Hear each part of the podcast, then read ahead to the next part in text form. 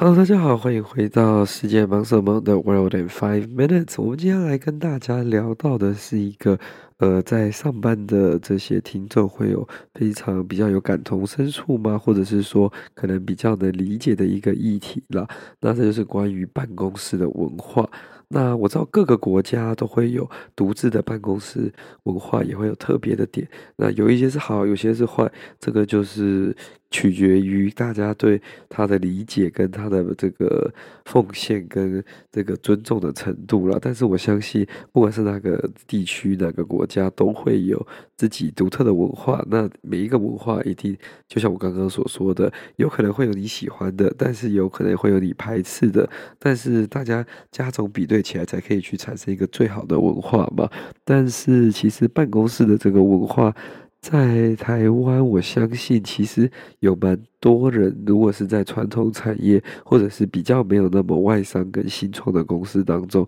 其实办公室的文化是非常艰深深奥难懂的，有非常多的小细节、小美感是需要去注意的。那很常在你这个刚出社会、刚进到办公室的时候，可能因为自己不理解、不清楚，就会导致很多可能被别人误会啊，或者是一些争议发生。所以，除非你自己真的呃本身。对于这些市面上的一些礼仪已经非常清楚了，又或者是说你有一个学姐这样子带着你，才比较不会去踩到一些地雷。这样子其实是一个比较好的方式啦，因为其实台湾也有很多很莫名其妙的办公室文化。那这些就是大家也是漠然的去接受它，所以也没有办法去改变什么。可是它就是我们在职场上的一部分。那其实，在各个国家呢，都会有一些特殊的文化嘛。那我们今天要来看到的这个 example 呢，是来自英国的 example。他说，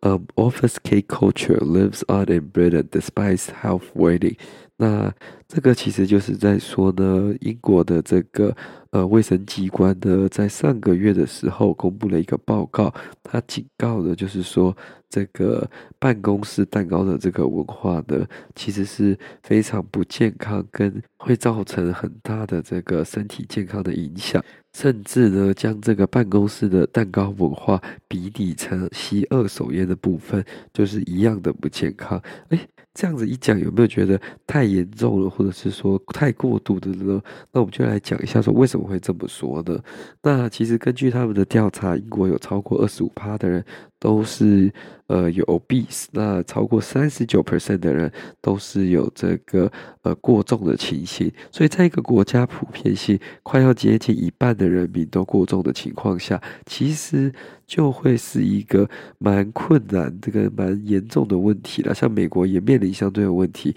要怎么样让人民保持一个健康的身体，才不会产生很多的疾病？因为大家都知道，这些疾病很容易的会怎么呢？它会导致国家整个医疗成本的提高，跟整个社会福利的负担。所以，如果能让大家都更健康、更顺利的话，其实就比较不会遇到这样子的这个循环了。那基本上，这个英国的这个卫生机关呢，他们会这么说的原因，是因为他们认为说，像蛋糕这种，可能你不是你主动会去购买来吃，但是如果你在办公室里面有人从家里自己做蛋糕，又或者是说买了一个蛋糕来跟大家一起吃的话，你有可能第一个，呃，你就被接触到，所以你有可能会去吃；第二个就是说，你有可能有人情压力，所以你逼不得已要吃。所以在这样种种。原因的因素下面呢，就有可能导致你吃的更多过多，你其实不需要吃的蛋糕，你可能原本根本没有计划今天会吃甜点，但是因为有人带来办公室，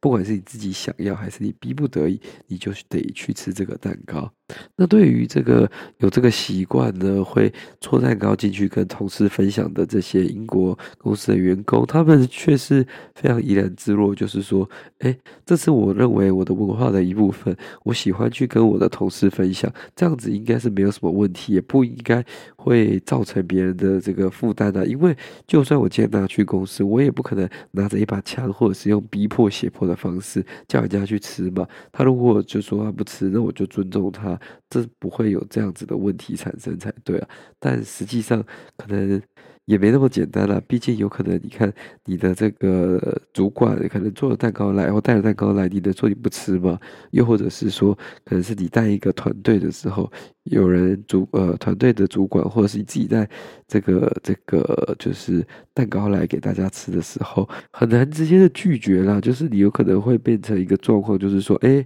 好像不吃也有点没礼貌，那不然就吃个几口。那吃个几口之后，你可能就把整个吃完了，所以才会导致说整个负担的增加。那其实大家也不用担心，如果有适时的运动啊，或者是照顾自己的身心状况，其实是不会有这样子太大的风险跟危险啦。就是这个不只是蛋糕啦，甜点类其实都会导致你的这个血糖跟糖分增高，那就有可能会导致糖尿病啊等等这样子的问题。那其实还有一个就是我想要连接或者是来讨论的点，就是说，其实，在台湾有一个很类似的文化，可能不是员工从家里带去跟大家分享，但是大家会一起揪团，不管是订饮料啊、订便当啊、订下午茶啊，所以你今天可能原本并没有要吃这些东西，但是因为同事一揪。所以就想说，哎，好啊，那就跟人家一起吃，而导致你去吃了额外的这些热量跟食品，那这样子其实呢，就是会导致一个不好的循环啦。所以大家更要